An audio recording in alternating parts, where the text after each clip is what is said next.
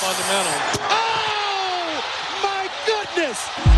Hit that one from the parking lot.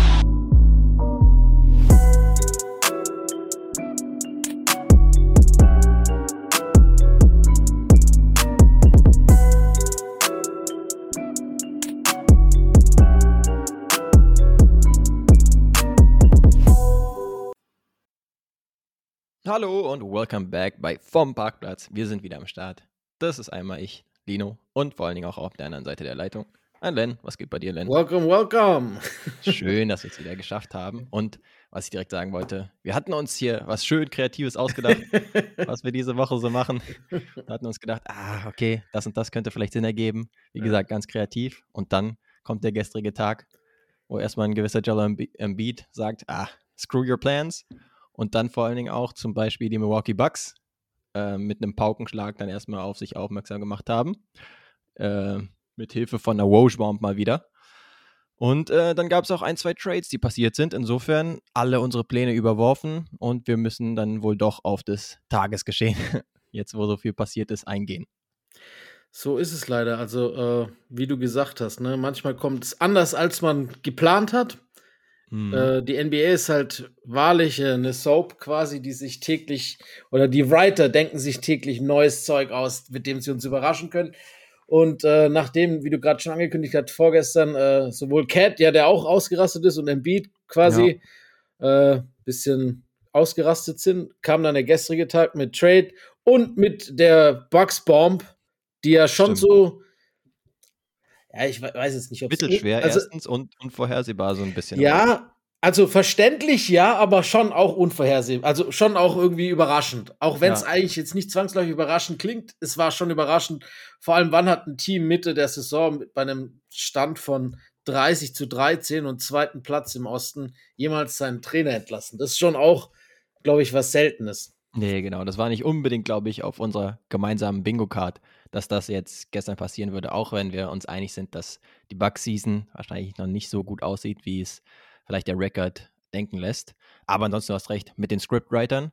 Gestern haben sie es wirklich sehr kitschig angestellt, wo man sich denkt, okay, macht es vielleicht ein bisschen weniger offensichtlich, dass es ein Skript gibt, weil das gestern war schon sehr viel auf einmal, inklusive der Scoring Eruptions, des Trades und dann auch noch des Firings des Coaches. Ich muss sie loben, äh, die letzten, wie auch immer man es nennen mag, Woosh-Bombs oder Sham-Drops, kamen mhm. alle zu europäisch angenehmen Zeiten.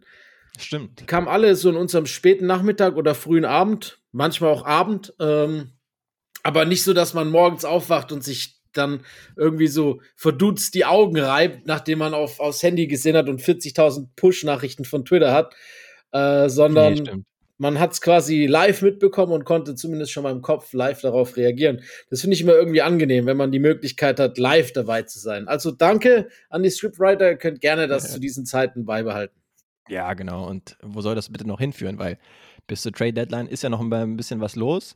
Klar, bei so einem Firing, da kann man sich vom Timing eigentlich ganz gut vorstellen, dass es wahrscheinlich so ein Ding ist, ah, okay, wir brauchen dich kurz im äh, Front Office Meeting oder im Büroraum oder sowas, Coach und dann äh, wird es übermittelt, dass es vielleicht nichts wird, weil na, da kann man spekulieren, ob Jannis vielleicht da ein bisschen äh, dran gearbeitet hat, an dem Firing vielleicht oder. Da kommen wir wahrscheinlich gleich noch dazu. Mit Thanasis oder so weiter. Aber ja, das kommt wahrscheinlich vom Timing ganz gut hin. Aber bei so einem Trade hast du schon recht. Da steckst du ja natürlich nicht drin und es könnte auch mitten in der Nacht theoretisch sein, dass die Teams äh, sich dann halt in den USA abends darauf einigen. Ja. Und wir dann die Nachricht kriegen. Aber umso besser, wenn man ganz entspannt irgendwie abends oder nachmittags sich daran setzen kann und sich dann Gedanken machen kann. Ja. Aber ich würde sagen, ja, genau, wir fangen vielleicht damit an, was zuletzt passiert ist. Ja. Nämlich tatsächlich das, wie du schon angedeutet hast, wirklich der Coach des zweitbesten Teams der gesamten NBA hinter den Boston Celtics äh, bilanzmäßig gefeuert wurde, nämlich Erstjahres Head Coach Adrian Griffin von den Milwaukee Bucks. Und das war wirklich, ich weiß nicht, du saßt wahrscheinlich auch gerade irgendwie im Dunstkreis von Twitter zumindest und hast es dann mitgekriegt. Und da waren die Reaktionen wirklich von den meisten, inklusive auch von uns beiden, würde ich jetzt mal vermuten, so, wow, okay, ja, es lief nicht gut, aber sehr überraschend, dass es jetzt so passiert. Ja, äh, genau, das war also meine erste Reaktion. Ich habe es so gelesen, habe gedacht, wow, das kommt schon jetzt vom Zeitpunkt her überraschend, aber mein zweiter Zeitpunkt, äh, mein zweiter Gedanke war, ja, ich kann es schon auch nachvollziehen. Also, ich glaube, jetzt ist halt auch der richtige Zeitpunkt gewesen, um einzugreifen, wenn sie noch was ändern wollten. Ähm, weil sonst wären wir wieder schnurstracks auf eine Zweitrundenniederlage gegen die Miami Heat äh, rausgelaufen. Das wissen wir alle. Ich sag nicht, dass es jetzt anders kommt. es wird wahrscheinlich genauso trotzdem kommen. Ähm, aber so, wenn man jetzt das ganze Konstrukt betrachtet und es ist halt unabhängig davon, wer jetzt da der Trigger war, ob es die Defense war, ob es Janis war oder wie auch immer, ähm, das Front Office hat dann wahrscheinlich jetzt schlussendlich so entschieden und ich glaube, der Zeitpunkt hätte nicht besser sein können.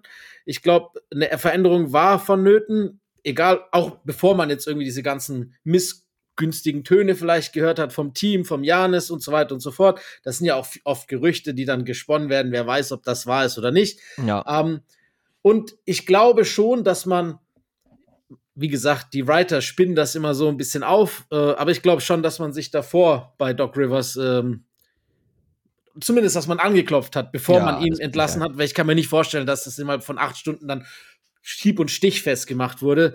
Äh, und auf einmal fliegt er nach Milwaukee und, und ist quasi neuer Coach. Äh, kann ich mir so nicht vorstellen. Der hat auch andere Jobs, mit denen er das klären muss, mit ESPN und so weiter und so fort, was er alles gerade noch gemacht hat. Von Ja. daher glaube ich schon, dass sie vorgefühlt haben, dass das okay kam und dass dann quasi die Entscheidung getroffen wurde, nachdem man im Endeffekt, auch wenn noch nicht nach außen transportiert, aber dass man intern schon quasi den Nachfolger bereit hatte, weil ich glaube nicht, dass sie Lust hatten, lang mit einem Interimstrainer die Sache anzugehen. Nee, genau. Es macht jetzt erstmal wieder Joe Prunty, soweit ich es jetzt mitgekriegt habe, der das ja schon gefühlt öfters gemacht hat. Auf jeden Fall ein weiteres Mal schon mal. Aber ja, es ist wirklich halt, wenn man einfach nur drauf schaut und wenn jetzt auch jemand, der sich vielleicht nicht so mit der NBA beschäftigt oder jetzt gerade in der Regular Season nicht so sehr am Verfolgen ist, draufschaut und sieht, ah, die zweitbeste Bilanz im Osten, boah, die sind doch vollkommen im Soll, was soll das denn bitte? Aber auf der anderen Seite, ja, wenn du zum Beispiel auf die Punktedifferenz schaust oder auch insgesamt, wenn du es jetzt vergleichst, zum Beispiel mit dem Strength of Schedule, was sie bisher hatten, was mit das leichteste war eigentlich in der gesamten Liga, und dann aber auf die Spiele schaust und auch dir den Eye-Test anschaust, was jetzt einmal das Star-Duo natürlich angeht, zwischen Dame, der neu dazugekommen ist, okay, da kann man vielleicht erwarten, dass es teilweise ein bisschen schwieriger wird, Anpassungszeit muss man ihm geben und so weiter, und Janis. Aber eigentlich hatten wir uns ja nach dem Trade gedacht, wow, offensiv, Match made in heaven, das muss eigentlich funktionieren, es kann eigentlich gar nicht nicht funktionieren. Offensiv ist es jetzt bisher jetzt auch insgesamt nicht schlecht oder so, aber selbst da hatte man höhere Erwartungen. Aber gerade defensiv, da hat er jetzt wirklich nicht gute Lösungen gefunden. Man kann sich zum Beispiel am Anfang der Saison daran erinnern, dass er irgendwie was Neues Ja. einpacken wollte in die Defensive. Und dann haben die Spieler ja damals schon, es war vielleicht so ein bisschen Foreshadowing, haben sie gesagt, nee, lass uns da mal wieder zurückgehen äh, zu dem, was wir vorher gemacht haben, mit der Absägen der Verteidigung und dann Guards, die sich um Screens herumkämpfen und so weiter. Und dann weiß ich halt nicht. Ich würde ja auch tatsächlich sagen, hm, dann irgendwann ist halt auch das Personal der limitierende Faktor. Damian Lillard ist defensiv eben kein Drew Holiday. Und auch ansonsten so Leute wie Javon Carter oder sowas sind ja auch gute Guard-Verteidiger, die du vorher hattest, die du jetzt nicht mehr hast. Das heißt, war dann auch für ihn schwierig, da Defensivlösungen zu finden. Aber ja, du hast es auch schon angesprochen. Da ist ja so ein bisschen was rausgekommen von wegen, beziehungsweise war was am Rumblen, sage ich jetzt Mhm. mal, dass es auch zwischenmenschlich teilweise schwierig gewesen ist. Kulminiert vielleicht davon, was man halt dann gesehen hat, irgendwie beim letzten Spiel, wo Griffin noch Coach war, wo Janis Mhm. dann das letzte Play eigentlich aufgezeichnet hat. Keine Ahnung, das war ja auch eher. Ja, so das eine hat die Headline. Runde gemacht, ne? Das war, Genau. das war absehbar, dass das äh, aufgewärmt wird ohne Ende, nachdem Mm, ja, die genau. Entscheidung gefällt war. Oh Mann. Ja, ja, aber er hatte gefühlt irgendwie nicht wirklich die Lobby und hat jetzt natürlich offensichtlich nicht wirklich die Zeit gekriegt, um es nochmal zu verbessern, das Ganze. Ja, ich, ich finde es halt, genau, also ich stimme dir zu 100% zu und alles, was du gesagt hast, trifft auch voll und ganz zu. Ich frage mich halt nur, oder ich, ich habe ich hab im Endeffekt die Frage äh, nach dem, wie das entstehen konnte oder wie das passiert ist, weil wir wissen alle, dass äh, vor der Saison quasi genau eben dieser Griffin-Wunsch der Spieler war. Also das war ja im Endeffekt auch abgesprochen mit erstmal vor dem Trade mit äh, mit Lillard wurde das quasi auch kommuniziert. Er hat mit Griffin lang gesprochen und Janis hat sich ja genauso wie der Rest des Teams eigentlich ziemlich äh, ziemlich ja für diese Lösung ausgesprochen. Das heißt, was kann innerhalb von 43 Spielen auch zwischenmenschlich auf einmal so schief laufen, dass es halt dann äh, ja im Endeffekt nur noch diesen Entschluss gab, den Trainer äh, zu entlassen. Das finde ich manchmal ein bisschen komisch, vor allem wenn man auch schon Ja. sich länger kennt und äh, in dem Fall halt dann auch auf Wunsch der Spieler diese Entscheidung trifft, mit einem Rookie-Head-Coach quasi an, in die Saison zu gehen, dass das dann halt auch wenn jetzt diese Rumblings vorausgesetzt, das stimmt. Wie gesagt, wir sind nicht im Team. Wir haben jetzt auch keinen, der uns da Infos raussteckt. Wir sind genauso darauf angewiesen, dass das zu glauben, was halt äh, im Endeffekt die renommierten Beatwriter raushauen. Ja. Ähm, und da ist halt immer auch eine, ein gewisses Maß an Skepsis bei mir vorhanden, weil du weißt ja selber, gerade in Amerika muss halt äh, eine Story eine Story sein und du verkaufst halt einfach Klicks besser, wenn es heißt, Janis wollte nicht mehr mit ihm zusammenarbeiten, als wenn es halt hieß, sie haben ihn rausgeworfen, weil er keine Lösungsansätze in, der in den Defensive Schemes gefunden hat. Ja. Und äh, die Bucks jetzt Achter insgesamt sind, die acht schlechteste Teams der Defense insgesamt und in diesem Jahr, Kalenderjahr, die drittschlechteste Defense der NBA haben. Was mhm. im Endeffekt Quatsch ist oder auch Quatsch ist nur an jetzt einem Drew und einem Javon Carter festzumachen, nachdem sie mit Brooke Lopez, einem First NBA äh, All-Defensive Teamer haben, mit Janis, einem ehemaligen Depoy, ähm, und nur wegen ein paar Abgängen auf einmal von einem der besten defensiven Teams über Jahre hinweg zu einem der schlechtesten. Also, wie gesagt, mhm. das wäre die einfachere Lösung, das wäre auch der einfachere Ansatz zu sagen, daran liegt's. Wenn man sagt, es lag jetzt auch zwischenmenschlich, weiß ich immer halt bei sowas dann nicht, wie sehr ich dann Leuten glauben mag, die halt auch nicht im Team sind, weißt du? Ja, genau. Auch wenn es sich natürlich leicht anhört und sagt, ja, man kann man auch wieder schön andere Narrative mit, mit mitspinnen und sagen, ist Janisch ein Coach-Killer? Habe ich jetzt auch schon so die ersten äh, Takes gelesen. Ich glaube, selbst Bill Simmons hat es gesagt, äh, ob, ob man jetzt nicht so langsam auch mal Janis äh, in diese Coach-Killer-Kategorie mit einwerfen will oder sogar nicht nur Coach-Killer, sondern auch Teammate-Killer. Ja, ähm, ja. Er, Wobei was hat er Bill gesagt? Simmons Should he be so jemand ist, der ja, gerne mal sowas absolut. aggregated, ne? Er hat gesagt, should he be on the elite list of people who've wrecked, uh, wreaked havoc on their entire franchise? äh, ist, ist es so ein bisschen, viele haben ja auch gesagt, das war ein Stück aus dem LeBron Playbook, wie er das, äh, das Play drawt und danach den Trainer rausschmeißen lässt. Also, ich meine, das sind halt so Sachen, die kann man sich schön hin und her spinnen. Für ja. mich steht, glaube ich, äh, die Mannschaftsleistung im Vordergrund und nicht das Zwischenmenschliche, auf das ich keinen Zugriff habe, weil das können wir bewerten und das sehen wir und das haben wir gesehen. Wir haben es auch von Anfang an gesagt, das ist die weirdeste positive Bilanz eines Teams, das wir je gesehen haben, weil ja. man offensichtlich immer wieder, wenn man Bugspiele sich reinschaut, und ich habe viele davon gesehen, das mhm. Gefühl hat, es passt hinten und vorne nicht. Nee. Das, das, System passt weder offensiv noch defensiv und vor allem defensiv, gerade mit dem, was du am Anfang gesagt hast, da auf diese so eine aggressive Defense auszuweichen, wenn du im Endeffekt dich eigentlich nur auf deine zwei Ultra-Defender ver du nimmst ihm halt auch die Schwäche, wenn jetzt ein Brook Lopez den Perimeter raus muss. Das ist doch Quatsch. Egal, ja, genau. davon, und das sind halt Dinge, die man sieht, wenn man sich mit Basketball beschäftigt und äh, nicht anderen glauben muss. Und ich glaube, das ist halt auch primär einfach der Fokus, dass sie gesagt haben, die Alarmglocken äh, Glocken haben schon lange geschrillt. Wir haben ihn bestimmt auch angezählt. Ich glaube nicht, dass das ohne Vorgespräch äh, stattfand, weil es muss ihm ja auch bestimmt gesagt werden, hör mal zu, wir haben irgendwie Angst, dass das nicht äh, bis zu den Playoffs irgendwie äh, sich bereinigt hat. Ja. Und, und aus diesem Grund glaube ich halt einfach, dass das hauptsächlich die Rolle war das ist, äh, wir haben ja alle gesagt, es braucht Zeit, bis Janis und, und äh, Lillard auch offensiv zueinander finden. Mhm. Dass es jetzt äh, stand Mitte Januar, ziemlich genau Halbzeit der Saison, immer noch nicht äh, stattgefunden hat, lässt mich schon mit ein paar Fragezeichen zurück. Ja, denke auch. Ich meine, äh, ich weiß halt nicht, die wievielte Option er jetzt zum Beispiel im Sommer gewesen ist. Da gab es ja zum Beispiel auch das Gerücht, ah, okay, beziehungsweise vielleicht gab es sogar ein Gespräch, dass Nick Nurse auch zum Beispiel in der Diskussion war. Und dann hat er sich irgendwie scheinbar wohl in dem Gespräch, habe ich jetzt so mitgekriegt, äh, jetzt auch im Nachgang von dem Firing, extrem schlecht angestellt. Äh, teilweise wurde spekuliert zum Beispiel extra, weil er eben schon auf einen anderen Job geschielt hat, wie zum Beispiel den der Sixers, der dann später sich geöffnet hat. Weiß man nicht, ist auch eher Spekulation als alles andere. Ist halt hier tatsächlich viel der Fall, deswegen muss man aufpassen ähm, was, man, was man jetzt hier sagt, beziehungsweise was man halt als überliefert jetzt auch anerkennt und was nicht. Aber ja, du sagst es defensiv. Ja, da würde ich tatsächlich sagen, okay, das Ganze hat wirklich einerseits von Brook Lopez und von Janis in der Interior Defense gelebt, dass sie über Jahre so eine gute Defensive hatten dort aber halt auch wirklich, wenn du halt so absichernde Verteidigung hast, dann musst du halt auch Leute haben wie Drew, die gut Screens navigieren können oder wie Joan Collar, der extremen Druck auf den Ball macht und dann halt trotzdem hinter dem Screen wieder so einen Contest zum Beispiel hinkriegen, auch für einen Midranger und so weiter. Und solche Leute, gerade wenn du jetzt einen Chris Middleton hast, der gerade primär aufpassen muss, dass er irgendwie halbwegs auf dem Court bleibt, äh, gesundheitstechnisch, und nicht so sehr, dass er irgendwie defensiv äh, seinen maximalen Effort gibt und den er vielleicht vor ein paar Jahren hat geben können oder sowas. dann kann es halt schwierig sein. Und dann haben wir auch schon über Dame gesprochen, defensiv. Das ist einfach nicht sein Steckenpferd. Äh, da hätte man sich wahrscheinlich auch mehr erhofft von ihm.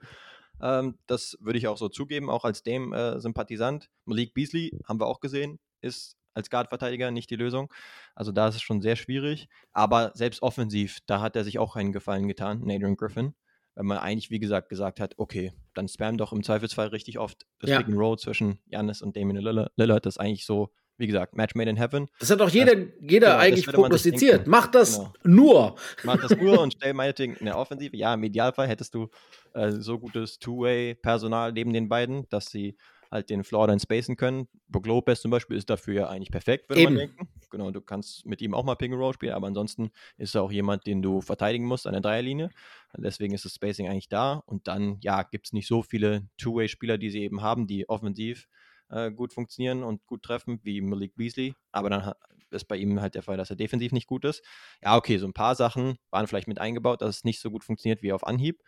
Und dann ist auch die Frage, okay, wie bringt er das rüber an seine Stars? Haben mhm. die Lust darauf, das oft zu laufen zum Beispiel? Auch ein Janis, dass er primär zum Screensetter und zum Diver wird, hat er vielleicht auch weniger Lust als gib mir den Ball in Transition und ich koche da auch. Ich meine, er hat ja auch eine brutale Saison. Also hat er ja nicht so, dass du sagen kannst, okay, nee, Janis äh, müsste jetzt extrem seinen Spielstil umstellen oder sowas bei 31 Punkten im Schnitt. Das ist Wahnsinn. Das ist ja weiterhin.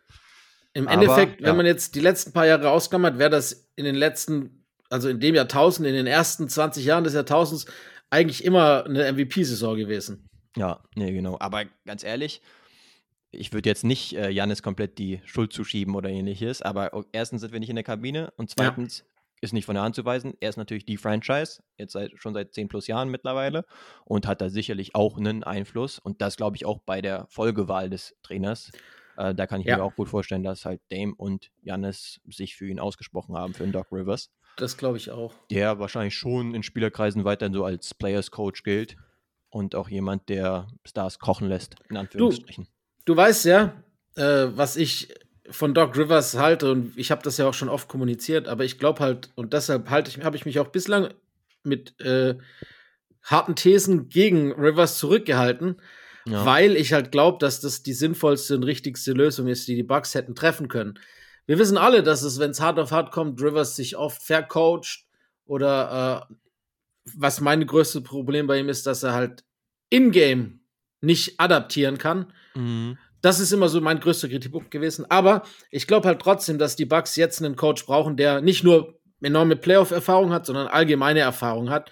Um, und die hat Doc Rivers. Er ist ein sehr respektierter Coach, du hast es schon richtig angesprochen. Ich glaube, das ist halt wirklich so eine Führungsfigur, die wahrscheinlich besser funktioniert, um mit so zwei Stars umzugehen und vielleicht auch eben die passenden Schemes zu finden oder laufen zu lassen und diese beiden dann auch per Druck zu sagen, ich bin der Coach, ihr macht das, was ich sage das glaube ich halt auch, dass das viel besser ankommt von einem, der schon einen Chip gewonnen hat als Trainer, der seit 15 Jahren im Business ist, als ja. von einem First-Year-Head Coach, der dann quasi äh, einem Two-Time-MVP weiß machen will, was er zu laufen hat. Und das ist halt, glaube ich, immer auch schon so ein das bisschen. syndrom sagst ja, du also. Ja, so nee, es hört sich blöd an, aber ich glaube schon, dass das auch, zumindest wenn auch nur im Unterbewusstsein bei den Spielern oft eine Rolle spielt. So, was ist eigentlich er für einer, der mir jetzt sagen will, wie ich spielen soll? Ich habe schon einen Chip gewonnen, da hat er noch gar nicht, so, nach dem Motto, ne? Das ja. ist so, wenn dann Doc Rivers dir das sagt, dann sagst du wahrscheinlich eher, ah ja, okay. Ich find's auf der einen Seite finde ich es halt ein bisschen schade, weil ich muss ehrlich zugeben, dass ich ich mag ja Rivers, ich mag ihn nur als Coach nicht so, dass ich ihn sehr genossen habe als äh, Commentary, äh, bei der Commentary. Also ich fand, er war ein sehr, sehr nicer Color Commentator. Ja, ähm, das war die Insights waren geil. Easy Erbe, würde ich sagen. Äh, genau. Im Vergleich zu, ja, okay, Mark Jackson, okay, aber auch ja. Jeff Van Gundy, ja, die waren schon ein recht genau. legendäres Trio zusammen genau. mit Mike Breen. Und dann halt mit Doris Burke hat es, glaube ich, zusammen dann teilweise gemacht. Hat dann auch eher so die positive Rolle gespielt die vielleicht, äh, okay, beide waren relativ grumpy, Mark Jackson und Jeff Van Gundy, aber insgesamt, ja, will ich zustimmen. Ganz gut gemacht eigentlich. Finde ich auch. Also von daher, das wird mir ein bisschen fehlen, aber für die Bugs ist es, glaube ich, die beste Lösung aus den gesagten Gründen. Ich habe es anfangs gesagt, das war, glaube ich, einer der ersten Sätze, die ich dazu gesagt habe. Hilft es, dass das äh, eine Niederlage in den Playoffs gegen die Miami Heat abwendet? Glaube ich nicht. aber wir werden es sehen. Vielleicht, äh, ja, okay, dann müssen sie vielleicht erst 3 äh, zu 0 führen und nicht 3 zu 1. Ja dafür, ähm, dass das funktionieren könnte. Ja, aber spätestens in den Playoffs, ja, dann wird äh, die Diskussion natürlich nochmal wieder aufkommen. Aber jetzt erstmal geht es irgendwie, das äh, Schiff wieder auf Kurs zu bringen überhaupt. Auch wenn, wie gesagt, die Bilanz ja vollkommen. In genau, wir reden von einem Team, das, das steht ja das 30 zu 13. Ja, ja genau. Fast 70 Prozent. Genau, schauen wir uns ein paar der Spiele an, die mir jetzt so in den Sinn kommen. Zum Beispiel ein NBA-Sonntagsspiel, zum Beispiel gegen die Portland Trailblazers. Ich glaube, es war in Milwaukee, also nicht die Heimkehr von Dame oder so. Aber trotzdem, da habe ich ausgeschaltet, weil ich dachte, boah, die Bucks haben ja heute gar keine Lust und haben schon mit äh, 20 oder sowas zur Halbzeit hinten gelegen. Haben das Ding dann noch gedreht, aber es war halt auch ein Dusel-Sieg, ja. weil gegen so ein Team solltest du es nicht so schwierig haben. Und oder jedes Pacers-Spiel. Pacers, ja, okay. Das ist sowieso, glaube ich, nicht ihr, ihr Lieblingsgegner. Ähm, beziehungsweise, wenn dann, äh, weil sie jetzt mittlerweile am motiviertesten gegen die sind weil die ja auch ein bisschen gegen sie austeilen. Aber zum Beispiel auch die Pistons zuletzt habe ich auch nochmal äh, mir angeschaut, da auch mh, hm, kein Mal bei zwei Spielen mit mehr als zehn zu gewinnen und äh, teilweise auch mit Dusel. Ja, spricht jetzt auch nicht unbedingt insgesamt für die Teamleistung, insgesamt in dieser Saison und auch in letzter Konsequenz nicht unbedingt so sehr für den Coach. Ja, genau so ist es. Möchte. Ja, du, du bist, du, du, selbst wenn du halt äh, nicht äh, immer Eingriff nehmen kannst, was das Spielematerial dir zu, zu, ja, zur Verfügung gestellt wird, hast du halt immer noch den Einfluss darauf, wie das Team aufs, aufs Parkett geht und mit welcher Einstellung auch. Und das ist schon noch Coach-Sache.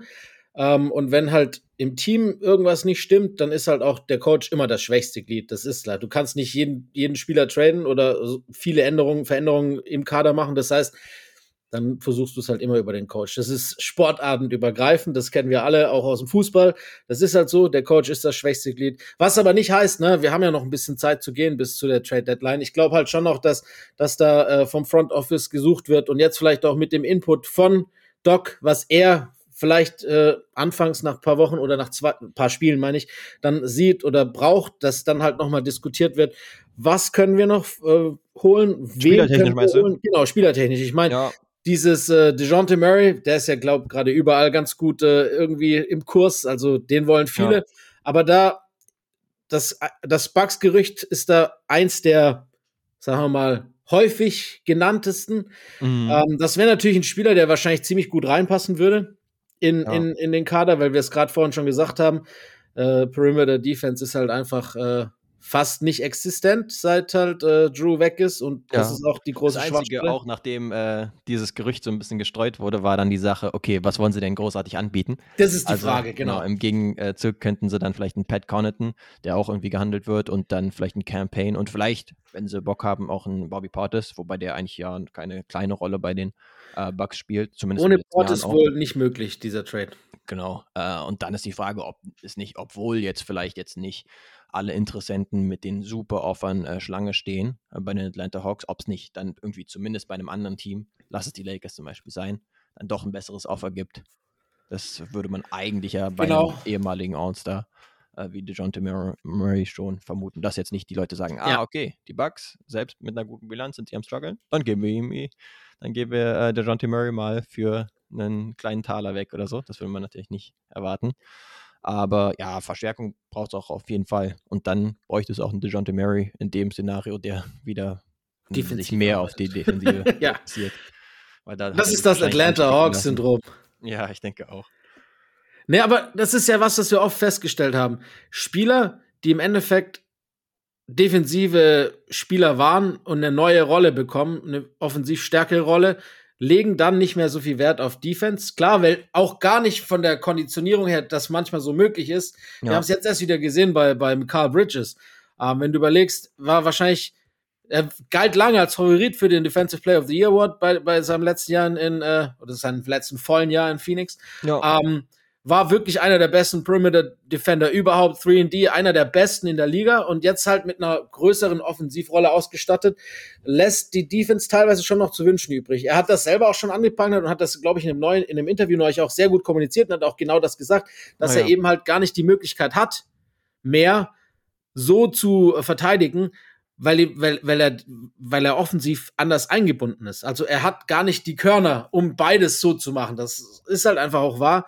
Und ja. ich glaube, dass es aber dann schwierig ist, darauf jetzt wieder zurückzukommen, wenn du einmal diese Offensivrolle hattest oder beziehungsweise diese von mir aus First oder Second Option als Scorer hattest, dann wieder zurück in ein anderes Glied zu fallen. Was Murray mhm. natürlich müsste bei den, bei den äh, Bucks, weil er definitiv hinter äh, Janis und hinter Dame die dritte Option offensiv erst wäre. Ja. Genau, Und, und, äh, defensiv wäre dann auch automatisch eigentlich von den Anlagen und Genau. was er schon mal gezeigt hat, die beste Guard-Defensivoption, beziehungsweise. Perimeter-Defensivoption. Aber das muss er dann halt auch umsetzen. genau, ich das habe ist hier auch gerade einen Tweet ne? offen, ich glaube von Jake Fisher ist es, ähm, der meinte, ah, okay, die Hawks wollen tatsächlich zwei First-Round-Picks und einen Starting-Level-Spieler zumindest. Okay, das könntest du dann argumentieren. Ja, das ob kann ich auch nachvollziehen. Nicht. Ähm, Bobby Port ist ja eigentlich eher so der Six-Man.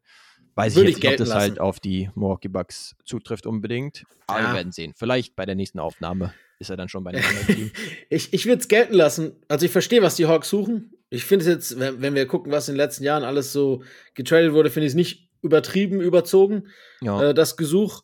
Und ich glaube, dass ein Portis schon als Starting-Level-Spieler zählen würde. Da haben die Hawks schlechtere. Äh, ja. ja. für die Hawks wird es auf jeden Fall halt auch Zeit, da was, irgendwas zu ändern. Ich weiß auch nicht, ob, ob nicht Trae Young auch gleich auf dem Papier stehen sollte.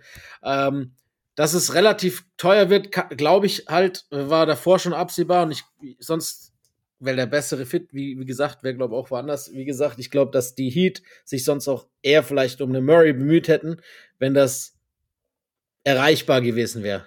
Ja, genau. Deswegen, schaut mal mal. Aber ja, ich denke auch, ähm, wie gesagt, da ist einiges im Argen gewesen, auch was Griffin angeht, scheinbar. Aber das Personal war gerade defensiv halt auch wirklich schwierig. Dementsprechend muss es, glaube ich, auch das Front Office wissen, dass sie sagen, okay, wir haben es versucht mit diesem Personal. Defensiv sind wir da aber dann eben limitiert. Dann lass uns zumindest zusehen, dass wir da noch Verstärkung ranholen. Auch Ja. mit limitierten Assets, die wir selbst rausschicken Ja. können. Wie es ja nun mal ist. Für, für Griffin, um jetzt nochmal auf seine Person vielleicht zurückzukommen, ist natürlich unglücklich gelaufen. Ne? Da hast du die Möglichkeit, Ja, äh, wirklich so dich als Head Coach zu setten und wahrscheinlich, wir wissen selber, wie das Karussell ist. Das wird wie immer alles wieder aufgewärmt. Doc Rivers ist jetzt auch wieder im, im Trainersitz. Also ich glaube, Ja. wenn du einmal da ein paar Jahre unterwegs warst, dann bist du halt einfach immer ein Kandidat für eine weitere Beschäftigung als, als Head Coach. Jetzt nach diesem kurzen Sample mit dem, mit dem eher unglücklichen Ende ist es halt für ihn vielleicht auch schon so eine, ja, verpasste Chance, überhaupt in dieser Position Zukunft zu haben.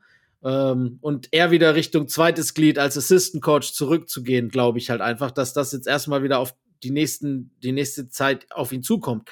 Ähm, vielleicht ist er auch, das ist immer so spekulativ natürlich, aber vielleicht ist er auch nicht vom Typ her gemacht, Head Coach zu sein. Ich glaube, dass nicht jeder Trainer oder auch nicht jeder, nicht jeder Mensch und erst recht nicht jeder Trainer kann Head Coach sein. Glaube ich halt einfach, dass Ja, halt genau, da das. Anforderungsprofil auch ein anderes ist.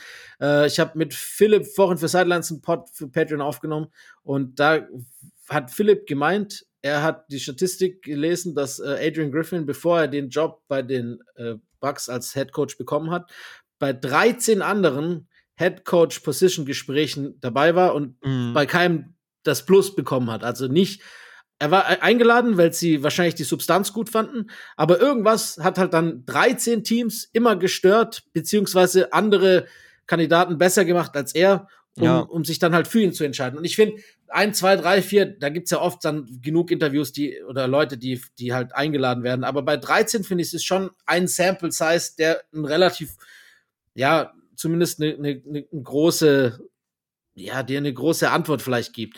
Ja, Ähm, das kann sein. Ohne ihm jetzt da nahe treten zu wollen, aber so, manchmal hat er eben halt so diesen unglücklichen Eindruck gemacht, dass er Ja, auch mit seiner Position. Genau. teilweise, ne, da hat Ja. er jetzt nicht den souveränsten Job gemacht. Auch Genau. verständlicherweise, weil er vorher halt nie in diesem Ja. Spotlight gewesen war. Deswegen äh, auch teilweise zu verstehen. Ja, aber auch noch guck mal, wenn du- wenn du's Multi-Year, vergleichst. Äh, Deal hat er gekriegt zum Beispiel. Mhm. Das heißt, ey, der wird auch erstmal entlohnt werden dafür. Das ja. das heißt, er Finanziell egal. Am Hungertuch nagen und dann ja, wird wahrscheinlich trotzdem irgendwie unterkommen als Assistant Coach Genau. zumindest wieder. Ja, Und ganz ehrlich, er kann ja schon eine gute Bilanz äh, zumindest vorweisen, dann zum Beispiel für den potenziellen nächsten Head-Coaching-Job. Ne? Aber Ey. auf der anderen Seite, mh, wenn man zwischen den Zeilen beziehungsweise ja. auf die Spiele schaut, war es halt nicht so sonderlich toll. Ne? Wenn er, wenn er jetzt auf nie wieder Headcoach ist, dann hat er vielleicht den besten Headcoaching-Record of all time. Wer weiß, weil fast 70 Prozent, ne, das musst du erst mal hinbekommen. Genau. Ähm, nee, aber wenn du jetzt sagst, ne, auch bei PKs und so, finde ich auch, dass er oft nicht den allerglücklichsten Eindruck gemacht hat. Aber wenn du jetzt, jetzt einfach mal so, auch wenn jetzt aus anderen Gründen das zu Ende ging, aber das nur das erste Jahr von Emi Udoka nimmst bei den Celtics, da war das schon grundsouverän. A, von der Ausstrahlung her, B, Ja. von der Medienprofessionalität und von seinen Antworten und alles. Also da hattest du zu keinerlei Zeitpunkt das Gefühl, dass du mit einem First-Year-Head-Coach zu tun hast. Und das Ja. hast du bei ihm halt gehabt. Und deshalb sage ich ja, das ist vielleicht auch gar nicht schlimm, dass es so ist, aber ich glaube halt eben, dass du manchmal gar nicht so der Typ bist für dieses Spotlight. Und das ist auch nur, wie gesagt, spekulativ. Ich möchte jetzt auch nicht tiefenpsychologisch irgendwie in einen Menschen Nee. reingehen, den ich überhaupt nicht kenne. Aber das ist von außen betrachtet für mich auch vielleicht ein Ansatz, der diese Entscheidung der Bugs potenziell nochmal erklärt. Ja, das könnte theoretisch sein. Definitiv äh, ein Ansatz, der es sein könnte. Ähm, wir hatten ja kurz drüber gesprochen, dass es teilweise Spieler gibt, die erst vielleicht defensiv eine größere Rolle hatten, dann aber zu einem Team gegangen sind, Gute Überleitung. dann eher eine größere offensive Rolle haben, wo dann aber der Teamerfolg vielleicht nicht so am Start ist. Und ich würde sagen, das trifft auf einen Spieler zu, der jetzt eben gestern auch getradet wurde und das wieder von einem schlechten Team, let's face it, zu einem deutlich besseren Ja. in der gleichen Division, wenn mich nicht alles täuscht. Und zwar Terry. Rozier zu den Miami Heat. Das Ganze ist passiert, genau, gestern. Und im Gegenzug ist Kyle Lowry nach Charlotte gegangen und die Hornets haben dann auch noch einen beschützten First-Round-Pick in ein paar Jahren gekriegt. Insgesamt einfach Verstärkung für die Miami Heat, die halt ein Playoff-Team sind. Wir wissen alle, dass sie auch primär für die Playoffs spielen und da halt deutlich gefährlicher sind als in der Regular Season. Und jetzt haben sie halt noch einen zusätzlichen Shot Creator, würde ich sagen. Da muss man erstmal drauf geschaut haben. 23 Punkte, 23 Pluspunkte äh, diese Saison im Schnitt Ja. gemacht. Bei, wie gesagt, einem echt schlechten äh, Ja. Hornets-Team, wo man auch vielleicht ein bisschen mehr Erwartungen hatte, was eine gute Bilanz anging, diese Saison. Aber okay, da sind ja auch immer Themen wie Gesundheit, gerade der Stars, Lamello und Co. ein Thema. Ja, Aber und, hey. und die Anstellung von Missgeburten. Mm, das zusätzlich auch. Er hat halt die Punkte gemacht mit äh, zumindest, ja, vielleicht nicht überdurchschnittlicher Effizienz, aber auch Er ist nicht uneffizient. nee, auch keiner komplett beschissenen. Und dementsprechend, ja, hat er sich da, glaube ich, auch beworben für eine Rolle bei einem besseren Team und das ist jetzt eben eingetreten. Sind wir ehrlich, viele Charlotte Hornets Spiele wird keiner von uns ganz gesehen haben, Nope. weil es ist ein Team, das A, ein bisschen boykottiert gehört aufgrund ihrer Personalentscheidung. B, ist es ein Team, das jetzt nicht unbedingt den Basketball spielt, den ich unbedingt lieb. Und C, ist es halt ein Team, das da so rumkraxelt. Das ist so ein, Ja, ja. für mich ist einfach so auch so eine Franchise, die ist mir relativ egal. Sage ich, wie es ist. Ähm, Rogier allerdings ist in einem meiner Fantasy-Teams. Das heißt, auf seine individuelle Leistung habe ich immer einen gewissen Blick, auch wenn oft nur durch Highlights oder Statistiken. Aber die Statistiken eben, die, die sind mir präsent. Und vor allem auch in der Auswahlzeit von LaMelo Mhm. war er brutal und hat fast einen 30-10er-Average gehabt. Ähm, was mir, weil du gesagt hast, jetzt haben sie natürlich einen Scorer, den sie unbedingt gebraucht haben. Sie haben aber auch einen Facilitator, den sie unbedingt gebraucht haben. Weil Oldman Kyle Lowry konnte das nicht mehr sein und äh, Terry Rogier ist ein underrated Facilitator. Er ist ein wirklich guter Passer und äh, was ihm zugute kommt, und das ist auch vor allem in der LaMelo freien Zeit passiert, aber wurde danach und davor auch ein bisschen so weiter gepflegt. Er ist ein Mhm. echt guter Pick-and-Roll-Spieler offensiv. Und das natürlich mit einem Bam Adebayo oder von mir aus auch mit einem Butler, aber eher mit einem Bam zu pairen, ist natürlich auch richtig geil für die Miami Heat. Ähm, sein, ja. im, von allen Guards im Osten hat er nach Tyrese Halliburton und ich glaube, ich bin mir nicht sicher, ob es Brunson oder Maxi war, die drittmeisten äh, Points per Pick and Roll offensiv.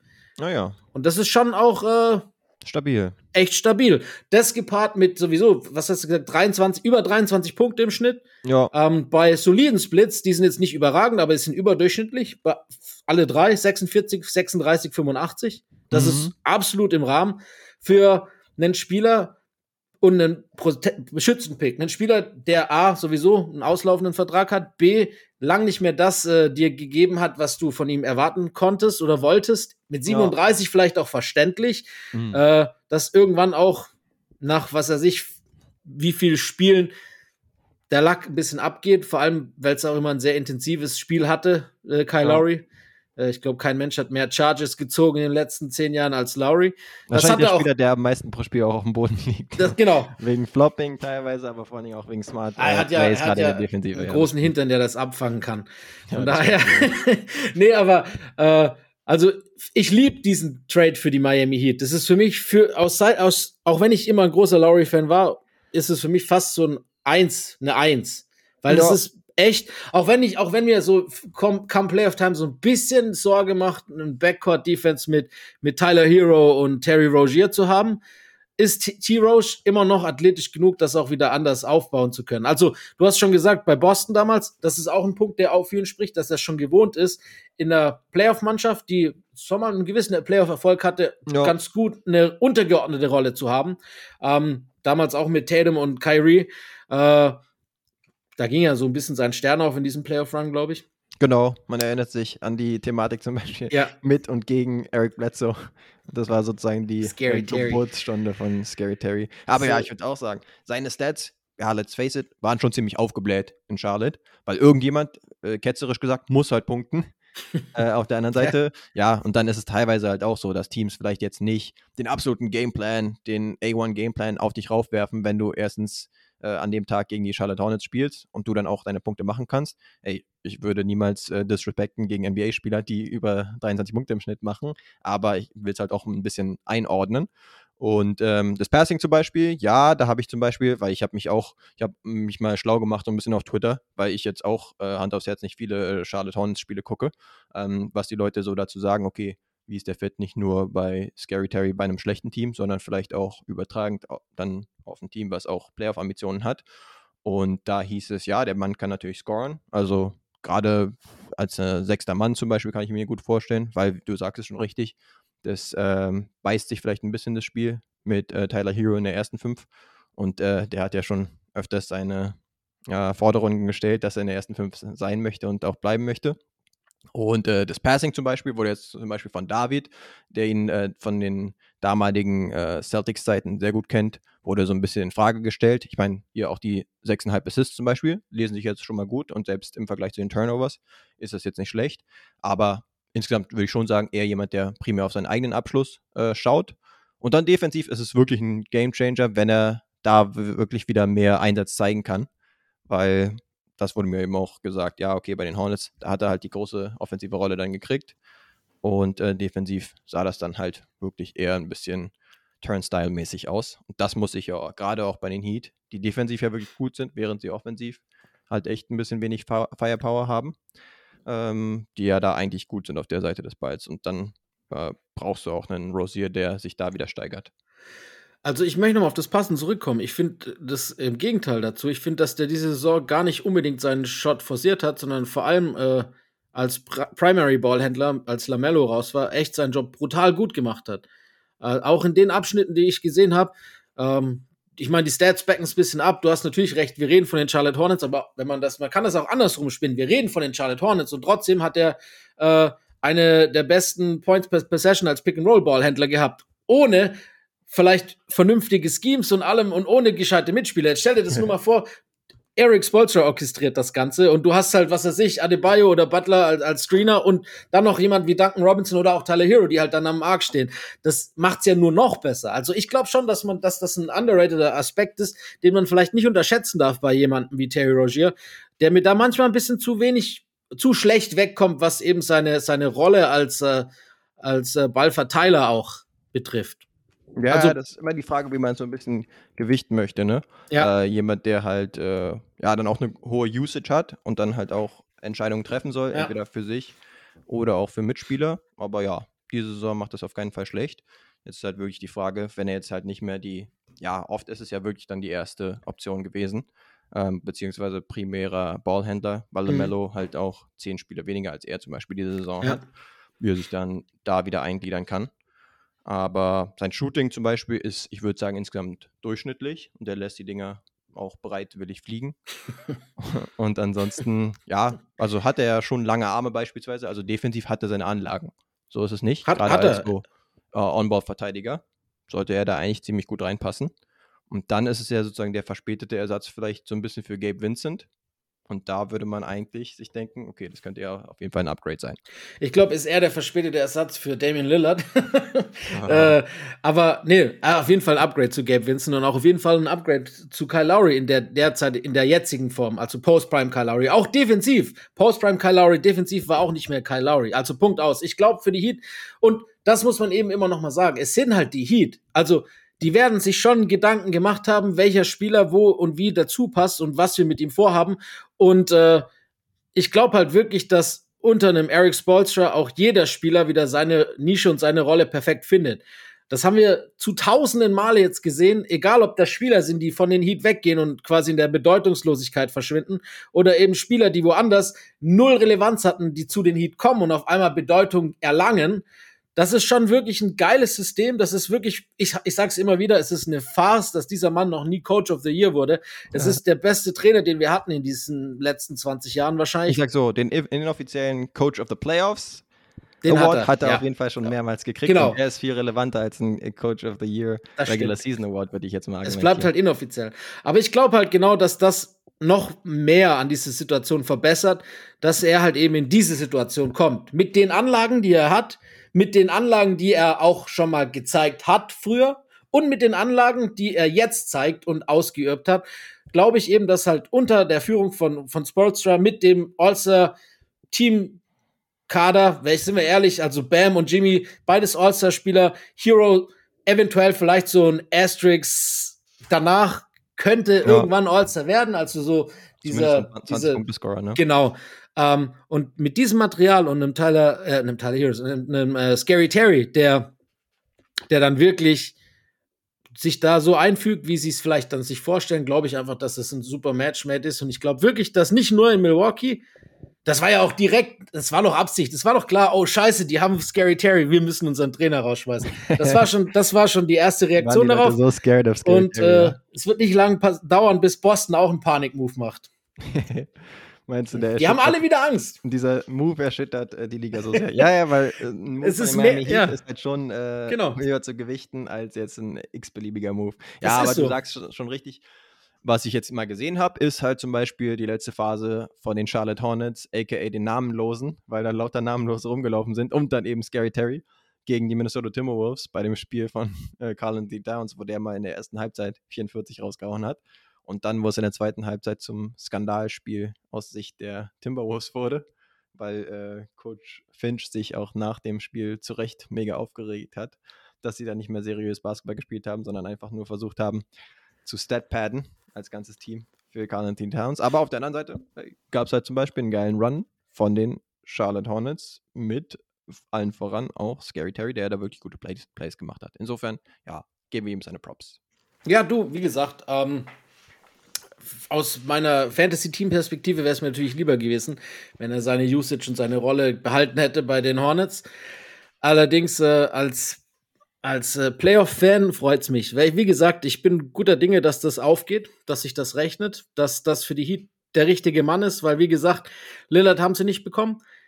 DeJounte wird wahrscheinlich zu teuer gewesen sein für ihre, für, für was sie ausgeben wollten. Und, und das ist ja genau das, die sind so zuversichtlich in, in wie sie planen, in was sie machen, die sind nie in Panik verfallen. Wir haben ja davor gesagt, oh, die Heat, ob das dieses so überhaupt irgendwas wird. All ihre Targets nicht gekommen, weil sie eben knausrig sind oder wie man auch immer das haben möchte. Ich, mittlerweile muss man halt ihnen attestieren, dass es vielleicht auch nichts mit knausrig oder Geizigkeit zu tun hat, sondern eben, dass das Konzept halt eben auf längere Zeit ausgelegt ist.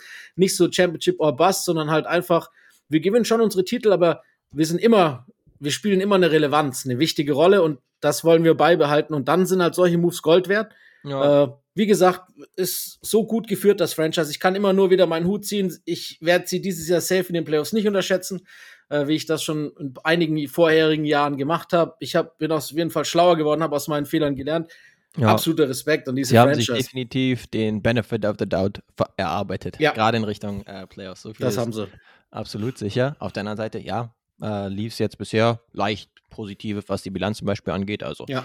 da war jetzt äh, noch nicht wirklich der Anschluss da zu den Top-Teams, was die Bilanz angeht, aber du hast schon recht, die gehen da eher die Route, dass sie Geduld haben wollen. Ja, wie viele Spiele hat Jimmy Butler schon verpasst, allein schon wieder diese Saison? Oder abs ver verpassen lassen, sozusagen. Ne? Das ist ja auch immer die Frage. Dafür stehen sie echt gut da. Ja, genau. Definitiv. Und ansonsten, worüber wir noch nicht gesprochen haben, ist noch ein anderer Trade, den wir vielleicht hier kurz aufgreifen können. Ist jetzt schon eine Weile her, aber wie gesagt, wir hatten noch nicht die Chance, drüber zu quatschen. Mhm. Pascal Siakam, immerhin ja. mehrfache All-NBA und All-Star, ist jetzt bei den Indiana Pacers, dürfte keine News sein, aber ja, die Pacers haben ihn gekriegt und einen Second-Round-Picks und auf der anderen Seite haben die Raptors primär Bruce Brown gekriegt, sage ich jetzt mal, und drei First-Round-Picks, die genau. verschieden aufgeschlüsselt sind. Aber ja, ich denke, es war verständlich insofern, als dass Siakam halt einen auslaufenden Vertrag hatte und es jetzt scheinbar zwischen Ujiri und also dem GM der Raptors und Siakam irgendwie so eine gewisse Eiszeit herrschte, dass es jetzt nicht absehbar war, dass er vielleicht dann doch verlängert.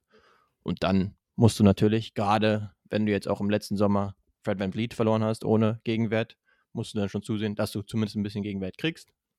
Spielertechnisch haben sie ja schon Gegenwert bekommen beim OG Ananobi Trade. Ja. Deswegen war es halbwegs nachvollziehbar, dass sie, auch wenn es jetzt nicht die allerbesten Picks aller Zeiten sein werden, zumindest noch ein paar Picks auch sich wieder reinholen holen wollten, um die vielleicht dann auch weiter zu schicken oder die vielleicht dann selbst zu nutzen. Haben ja eigentlich auch ganz gute Erfolge mit späten Draft Picks. Aber ja, bei Indiana passt er eigentlich ziemlich gut rein, würde man ja. zumindest theoretisch denken. Defensiv ist er besser als der Durchschnittskader. das ist aber auch nicht ganz so schwer bei den Indiana Pacers. Und offensiv passt er halt einfach positionell gut rein, weil ja, auf der 1 waren sie natürlich versorgt mit Halliburton, auf der 5 mit Miles Turner primär auch, aber ansonsten ne, ein paar Guards vielleicht am Start und so, aber auf der 4 gab es jetzt keinen, der restlos überzeugt hat oder sowas, oder der, wo man jetzt gesagt hätte, ah, das ist der Mann für die Zukunft oder so. Jetzt einen Siakam dazu zu holen, der halt wirklich All-Star-Kaliber ist, guter Move, oder? Absolut, ey. Das ist schon ein Forward, den sie gebrauchen können. Das ist ein sehr guter Move. Ich habe dir ja vorhin schon gesagt, es ist ein Move, der sie jetzt zum Contender machen oder wir lassen wird. Nein, auch nicht. Aber es ist ein ja. guter Move äh, für ein konstantes Playoffs-Team. Das muss man sagen. Äh, auch diese ganze Nummer, das war für die, für die Raptors wahrscheinlich auch noch das einzige, um Gegenwert zu bekommen. Dafür ist der in Ordnung. Sonst hätte einer wie Siakam wahrscheinlich mehr eingebracht. Ja. Aber die Vertragssituation eben äh, war dem geschuldet. Ich fand es interessant, weil du ja gesagt hast, ne, mit, mit bisschen Eiszeit zwischen ihm und Ojiri und auch, dass anscheinend ja teilweise im Sommer gar keine Kommunikation herrschte, was man so gehört hat. Und dann ja. die Reaktion von Ojiri nach dem Trade, der war ja richtig emotional und hat ja fast Stimmt. ein paar Tränen verdrückt. Mhm. Ähm, das ist natürlich dann auch wieder so ein bisschen ja, lustig manchmal oder wie auch immer. Vielleicht teilweise auch, mag. weil er sich selbst ein bisschen Vorwürfe macht. Also kann schon glaube ich dann schon, dass er da nicht äh, den Schauspieler hat raushängen. Nee, nee, das glaube ich nicht. Ich mag den Kerl ja eigentlich auch ganz gerne. Genau. So, ähm, es ihn übermannt hat dann ein bisschen. und ähm, für Toronto endet damit dann auch tatsächlich äh, diese Championship-Ära weil das war quasi der letzte wichtige oder relativ wichtige Spieler, der jetzt äh, von Bord ist. Ich glaube, der einzige, der noch Minuten gesehen hat in den Playoffs damals, war Chris Boucher, der noch da ist. Aber der hat ein paar Handvoll Minuten gespielt. Von daher ist eigentlich jetzt das äh, The Championship Raptors are no more. Ja. Ähm, nachdem Lowry weg ist, Kawhi zuerst natürlich weg ist, äh, OG jetzt noch äh, mit Van Fleet im Sommer und ihm. Jetzt ist dann quasi so diese Ära beendet worden. Und ich, okay, Marc Gasol muss ich jetzt natürlich noch erwähnen. Ja, und, komm. Äh, Entschuldigung. Wahrscheinlichkeit halber. ja, muss auch mit rein. Nee, genau, nee aber, aber genau. Ich meine, das ist ja eh schon ein Team gewesen, was Bock gemacht hat. Ne? Gerade wenn du sagst, okay, ähm, dir ist es jetzt nicht mega wichtig, dass die Defensive auch ja. mega viel Einsatz zeigt oder sowas, sondern primär, dass es hohe Scores sind, die man sieht. Und eben gutes Spacing, gute offensive Ballbewegung, weil das machen Rick Teams gerade jetzt auch nach Luca Ball, wo du ihm vielleicht ein bisschen mehr den Ball einfach nur in die Hände gegeben hast und ihn hast kochen lassen. Machen das ja in der Regel. Und die spielen auch viel in Transition, wo Siakam auch richtig gut ist. Mhm. Ist sowieso eine Pferdelunge, würde ich jetzt mal sagen, würde man Absolut. im Fußball sagen. Sowohl was die Minuten als auch die Spiele angeht. Also, das ist ja auch, Verfügbarkeit ist ja zumindest auch wichtig. Und da kann man eigentlich auch immer auf ihn bauen. Deswegen, ja, du sagst es schon richtig. Ich habe mir auch aufgeschrieben, okay, sind sie jetzt irgendwie noch eine Stufe hochgegangen? Sie sind jetzt zum Beispiel auf sieben derzeit in der Eastern Conference. Ja, meinetwegen sind sie halt eher im oberen Teil des Play-ins, beziehungsweise könnten auch die reinen Playoff-Plätze, also 1 bis 6, irgendwie angreifen. Dann natürlich ein bisschen weiter unten im Picture. Aber jetzt auch kein Move, der jetzt sie zu den Contendern wahrscheinlich hochbringt. Genau. Ja. Aber äh, das ist ja auch wieder diese ganze Diskussion hinlänglich der ähm, Small Markets. Es ist nun mal so. Indiana ist, genau. auch wenn im College und, und vielleicht als Bundesstaat der Basketballstaat Nummer eins, sind die Pacers halt doch eher stiefmütterlich behandelt und auch ein unter, sag mal, so kleiner Markt, dass er halt nicht viele berühmte und, und große Free Agents an, an Land ziehen kann oder sich schwer tut damit. Sie haben jetzt eine, eine, eine gute Substanz, weil ich glaube halt mit, mit einem Terry Halliburton, ich glaube, jeder würde gerne oder jeder, jeder Scorer spielt gerne mit einem wie Halliburton zusammen, das ist ja. wohl auch klar.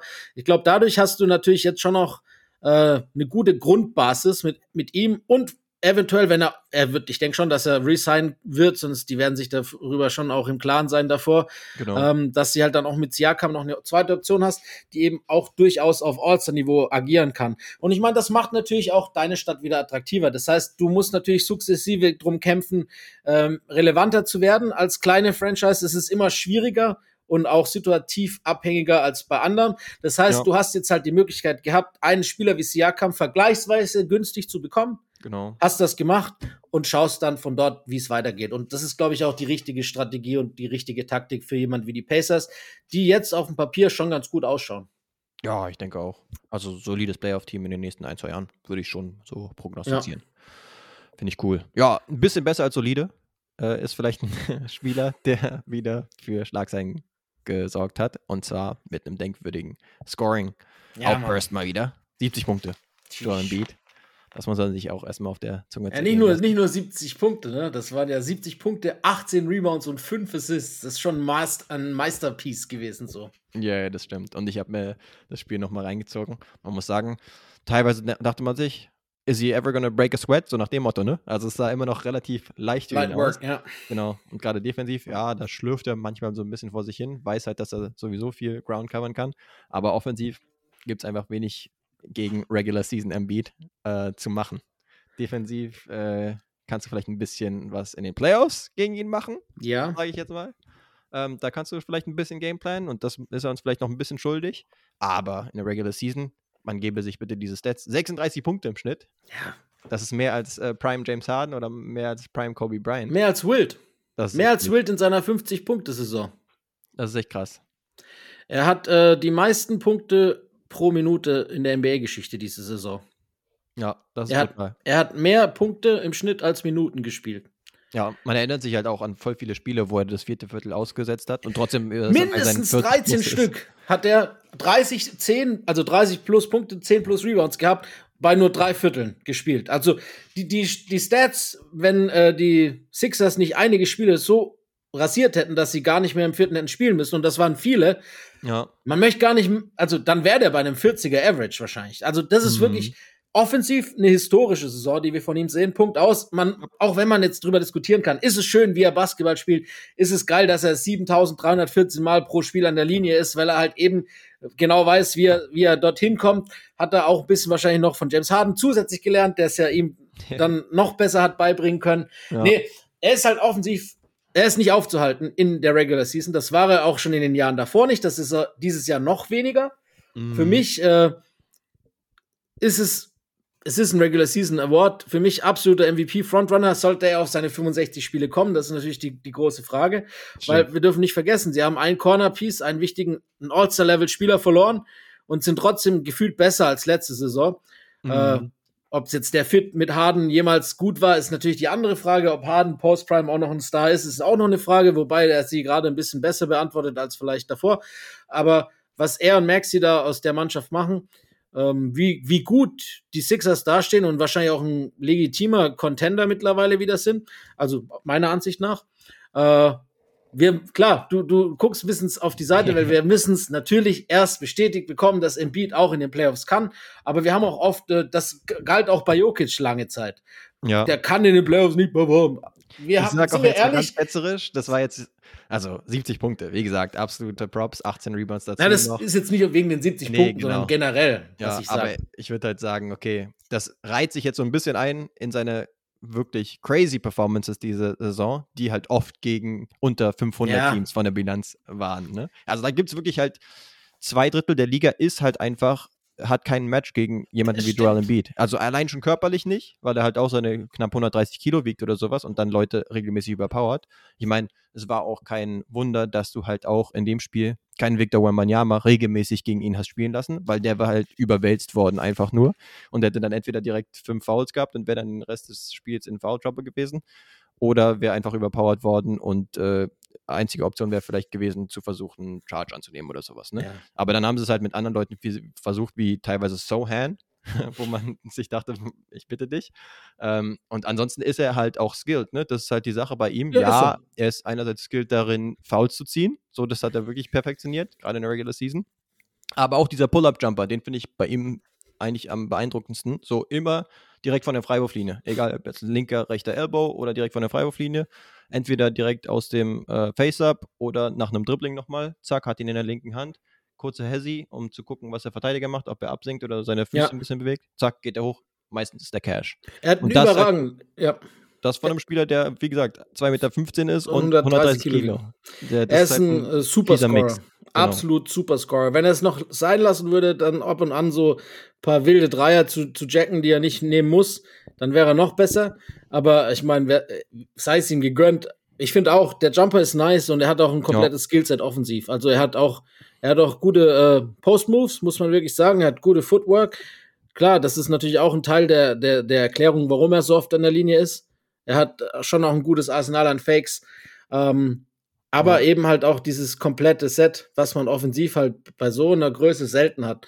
Aber man muss auch noch mal sagen, klar, wenn du 70 machst, musst du auch nicht verteidigen. Andersrum hat er natürlich dann auch Wemby nicht viel verteidigt. Das muss man, ist natürlich dann auch Ja, die genau. andere Seite der Medaille. Der in dem Spiel natürlich untergegangen durch diese durch diese 70 Punkte schon noch ein extrem geiles Spiel hatte, super effizient, ich glaube auch weit über 30.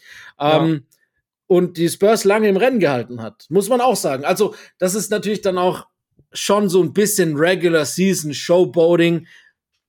Punkt. Ja, stimmt. Ah ja, das war auch noch ein Thema, äh, dass Embiid, glaube ich, irgendwie so Ende 50 oder sowas hatte und das Spiel schon halbwegs entschieden war. Ja. Aber ey, dann haben halt die Spurs nochmal einen Run gemacht und so konnte man sich jetzt da bei den Spurs bedanken, dass Embiid nochmal reinkam Stimmt. und halt wirklich nochmal ganz geile Plays gemacht hat. Und das dann auch nicht so war, ah, okay, die sind jetzt plus 30 und der kommt nur rein, um irgendwie nochmal äh, Wild als äh, All-Time Single Ja. Game Scoring Leader irgendwie zu übertrumpfen oder sowas, sondern dann ganz geile Plays am Ende gehabt und dann sogar die 70 nicht von der Freiwurflinie voll gemacht, sondern mit einem Drive über links. Also hat da schon wirklich viel von seinem Skillset gezeigt. Und ganz geil, vorher, auch wenn es nicht ernst gemeint war, wie Pop meinte, we're gonna hammer his ass. So, das sei irgendwie so die Das war lustig. Äh, Strategie gegen ihn. Aber es war wahrscheinlich einfach nur, um zu sagen, okay, wir haben einfach kein Mittel gegen ihn. Zum Beispiel Zach Collins hat man gegen ihn versucht, Ja. way too small. Ne? forget it. Offensiv-Rebounds und so weiter. Also äh, da atmet Embiid einmal aus und äh, Ist ja egal, ist gegen wen du Zach Collins stellst. Er Nee, ist genau. immer ein Mismatch. das stimmt. Es tut mir leid. Aber es ist halt so. Ja, deswegen war das Spiel schon ein bisschen prädestiniert dafür, aber Embiid wirklich. Aber du musst halt auch noch erstmal machen. Ja, genau, wie gesagt. Und diese Saison, du kannst da wirklich nicht dagegen argumentieren. 36 Punkte im Schnitt, jetzt nicht nur per 36 oder sowas oder per Minute irgendwas oder so, sondern Er halt spielt ja wirklich- nicht mal 36. Genau, deswegen 36 Punkte. Das ist halt wirklich brutal. Und dann, ja, MVP-technisch, ja, wir machen sicherlich nochmal ein Award-Update. Ähm, ich weiß noch nicht, äh, für wen ich mich da Ich entscheiden bin mir würde. auch nicht ganz sicher. Weil, wie gesagt, ne, so ein bisschen diese Statement-Spiele. Ey, wir hatten zum Beispiel letztens ein ganz gutes Spiel ähm, zwischen Embiid und Jokic. Ja, Der hat auch äh. Embiid Ah. gewonnen. Genau, hat er schon öfters seine Nummer gehabt, in Anführungsstrichen. Deswegen, sowas ist teilweise auch dabei. Aber halt auch viele, äh, wo er einfach wirklich viel zu dominant ist gegen Teams, die einfach nichts dagegen stellen können. Ja, wie gesagt, die größere Frage ist halt, ob er, er darf, glaube ich, nur sieben oder acht verpassen, dann äh, kann er gar nicht mehr die 65 erreichen. Und das ist halt dann so die Frage, jetzt gehen wir davon aus, die Sixers äh, spielen weiter so gut und Embiid bleibt weiter historisch offensiv auf diesem Niveau, dass er eigentlich, dass wenig dagegen spricht, dass er den Award nicht gewinnen sollte, wenn die Sixers auch ihre Top-3-Position behalten im Osten. Ähm, dann ist natürlich die Frage, wenn er, sagen wir jetzt mal einfach nur hypothetisch, er kommt auf 63 Spiele, dann Ja. wird auf jeden Fall schon wieder die Diskussion anfangen. Aber Ja. ich bin trotzdem ein Fan von dieser, von dieser Regelung, weil ich einfach sage, es ist besser, eine, eine, äh, ja, eine Schranke oder eine, eine Schwelle Ja. zu haben, als gar nicht, weil dann diskutiert man noch viel weiter, ob jetzt, ja, der hat nur 48, der hat nur 50, was weiß ich, ist ja Mhm. egal. Oder ich finde es viel besser zu sagen, man hat das jetzt und wenn halt dann eins nur drunter ist, bist halt eins drunter, dann hast halt Pech gehabt. Aber ich finde das in Ordnung so und kann damit auch dann gut leben, wenn halt dann Embiid in dem Fall jetzt trotz vielleicht historischer Offensivsaison nicht den MVP gewinnen Ja. kann. Ich Weil sag, er das halt- Einzige ist dann irgendwie skurril, wenn dann halt jemand gewinnt, der 65 Spiele Ja, gemacht hat. ja, das stimmt, das stimmt. und ja. er nicht gewinnt, weil er Ja. 69 gemacht hat. Dann ist es halt wirklich. Stimmt. Insgesamt finde ich halt die Zahl so ein bisschen äh, random. Ich hätte jetzt gedacht, okay, vielleicht gibt es ja. Ist auch ein bisschen Ir- hoch fast, ne? Ja, genau. Irgendwo musst du halt einen Cut-Off-Point machen, aber bei 60 zum Beispiel ist es ja dann schon, dass du mehr als ein Viertel zum Beispiel verpasst hast. Ja, das ist dann auch schon relativ viel. Aber Ja, es ist halt diese das wirklich ist sehr Frage. willkürlich, diese eine Nummer. das ist halt wirklich die Frage, äh, wie sie sich dabei, was sie sich dabei gedacht haben oder, oder wie diese Zahl zustande kam, weil äh, ich habe jetzt gerade mal geguckt, 65 von 82 sind halt auch keine runde Zahl, es sind halt 89,2 Spiele. Mhm. Oder ja. 89,3. Vielleicht, warte mal, gucken wir 66, ob das dann der 80 Prozent am nächsten kommt. Ja, 66 sind über 80 Prozent. Also es sind halt die Zahl, der der 80 Prozent am nächsten kommt. Aber 80 Prozent ist schon viel. Ich finde, wenn man sagt, man sagt In der heutigen ja auch, Generation genau, mit Load Management und so weiter schon, ja. 60 Prozent ist immer bestanden. Das heißt, äh, hätte ich 60 ist vielleicht ein bisschen wenig, aber wenn man dann sagt, 65 Prozent hätte es auch getan, dann was er sich irgendwo bei 55 Spielen rausgekommen wäre, dann hätte, hätte es da auch eine höhere Chance gehabt für viele Spieler. Ähm, vor allem, weil halt eben auch diese 82 einfach viel sind. Wissen wir alle, zu viel, ja. klar. Und auch irrelevant am Schluss. Das heißt, klar, die NBA will Werbung will, dass die besten Spieler auf dem Court stehen, verstehe ich auch. Das ist natürlich der Grundgedanke, warum diese 65 aufgestellt wurde. Nicht, ja. weil man Klarheit haben will bei Awards, sondern weil man eben die Spieler wieder. auf dem Court sehen will, auch wenn es dann hinten raus um nichts mehr geht. So, das ist natürlich ja, die und dann ganze Wahrheit. Die NBA wahrscheinlich, ah, 65, ah, komm, das müsste doch schon irgendwie noch ja. machbar sein bei einem Spieler, der jetzt nicht eine schwerwiegende Verletzung genau. hat. So selbst wenn du ein paar Spieler dich paced oder load managed und so weiter, dann müsste das eigentlich drin sein. Bei ihm wird es mittlerweile schon ein bisschen eng. Ja, ich glaube, wenn jetzt einfach nichts weiterhin passieren würde, dann würde jetzt nicht irgendwie um ein Spiel drunter sein oder sowas. Ich glaube, so sehr möchte den Award schon nochmal. Das glaube ich auch. Aber ja, ja schon so relativ willkürlich. Das wird dann echt spannend. Sieht man wirklich so, wie er dann 63 hat und Jokic 65 oder 66. Das wäre, dann wäre es natürlich wirklich eine Diskussionsgrundlage, die man. Definitiv. Die ja, man dann wäre es ein leichtes Skandal. ja, wir lassen uns überraschen. Ja, äh, aber ich würde sagen, wir kommen noch zu unseren jeweiligen Spielen. Die yeah. haben wir heute wieder vorbereitet. Wir sind Achso, ganz kurz vielleicht. Ja, du, hau raus. Was, was mir noch willst. eingefallen ist, äh, dass wir vielleicht die Finals Preview hatten und auf jeden Fall auch ein Top 3, würde ich sagen, Regular Season Spiel äh, diese Saison. Das war nice, ja. Das war echt geil zu sehen. Äh, Habe ich mir auch, ich glaube, es war sogar an einem Wochenende, konnte ich mir gut äh, zu Gemü Gemüte führen. Celtics vorher halt auch mit einer 20 zu 0 Bilanz zu Hause und dann kommt Nikola Jokic in Town mit den Denver Nuggets und das ist wirklich ein knappes Spiel. Two-Point-Game mhm. am Ende. Ja. Mit Jason Tatum noch am Ende, der die Chance hat, noch auszugleichen zumindest. Und da dachte ich mir schon, hm, okay, ja, es war die Regular Season, aber das ist schon hier qualitativ hochwertiger Basketball. Und wie gesagt, also für mich sind es mit relativem Abstand die zwei besten Teams. Die Stand jetzt. Absolut. Beziehungsweise ja, insgesamt auch, weil ich meine, die Denver Nuggets sind ja nicht an Nummer 1 zum Beispiel in der Western Conference, sondern an Nummer 3 ist es, glaube ich, derzeit. Mhm. Aber für mich sind sie halt auch im Westen klar das beste Team. Da gibt es halt OKC, da gibt es halt Minnesota. Für mich sind die Clippers die einzigen, die da in diese Erwähnung noch mit reinpassen. Also ja. Stand jetzt die drei besten Teams, würde ich sagen. Bei den Clippers weiß ja auch nie, wie lange es gut geht, aber Stand jetzt sind die Clippers für mich in einem Atemzug mit den Celtics und den Nuggets zu erwähnen. Genau. Ja, ich meine, der Rückenwind gibt Ihnen und dir in dem Fall definitiv recht. Genau, aber ich denke, wir sind uns beide einig, wenn wir sagen würden, okay, diese Finals mit den Denver Nuggets und mit den Boston Celtics, ja, nehmen wir. Würde man durchaus nehmen. Genau. Absolut. Das und war ja, auch geiler, dieser, dieser Line, Lane Violation Move von ihm war auch Gold. Dass dann Aaron Gordon seinen zweiten Freiwurf wiederholen durfte, das war auch richtig nice. Ah, stimmt. auch nicht schlecht. Ja, und auch ansonsten, ne, dann hattest du halt wirklich mal wieder ein High-Leverage-Spiel am Ende, ja. wo du dann wieder ein richtig geiles Two-Man-Game zwischen Murray und Jokic gesehen hast. Ne? Und äh, dann auch ein Team, ja, äh, beziehungsweise ein Spiel, wo die Celtics dann defensiv nicht großartig einen Joker gedoppelt haben und er dann auch relativ zum Punkten, ich meine, das klingt immer blöd zu sagen, eingeladen wurde. Ähm, aber wenn er halt kein Doppel sieht, dann im Zweifelsfall hat er dann ein Mismatch so. und punktet dann halt. Und äh, wenn du zwei zu ihm schickst, dann wird er dich wahrscheinlich auch auseinandernehmen mit guten Pässen. Aber das war zum Beispiel interessant zu sehen. Und keine Ahnung, wenn es die Finals gäbe, was natürlich sehr früh ist jetzt zu sagen, dann wäre das auch spannend zu sehen, wie das da von beiden Teams so gehandhabt wird. Aber ja, das war schon richtig schön anzusehen. Ich hoffe, dass man, also das wäre auf jeden Fall ein Final, auf, an, das ich mich, äh, an dem ich mich erfreuen könnte. Das sage ich dir ehrlich, da bin ich auch voll und ganz bei dir. Klar, bei dir ist nochmal durch deine, äh, durch, durch deinen Fanbase der, der Grünen noch ein bisschen größer, aber ich mag ja die Celtics eigentlich auch. Und ich mag halt auch Jokic und ich würde es mir gerne angucken. Ja, das hätte doch was. Und dann kommen wieder die äh, Miami Heat dazwischen. Ja, du, wer mhm. weiß, einer wird schon dazwischen funken. Dank Scary Terry. Aber nee, ich würde sagen, dann können wir auch zu unseren Spielen kommen. Machen wir. Dann würde ich sagen, äh, fange ich einfach an mit Guess the Statline. Yes. Ich habe äh, ich dir heute einfach gemacht. Aber äh, sag nicht 70 Punkte. Nee, das wäre zu einfach. okay. Ich sag 68 Punkte.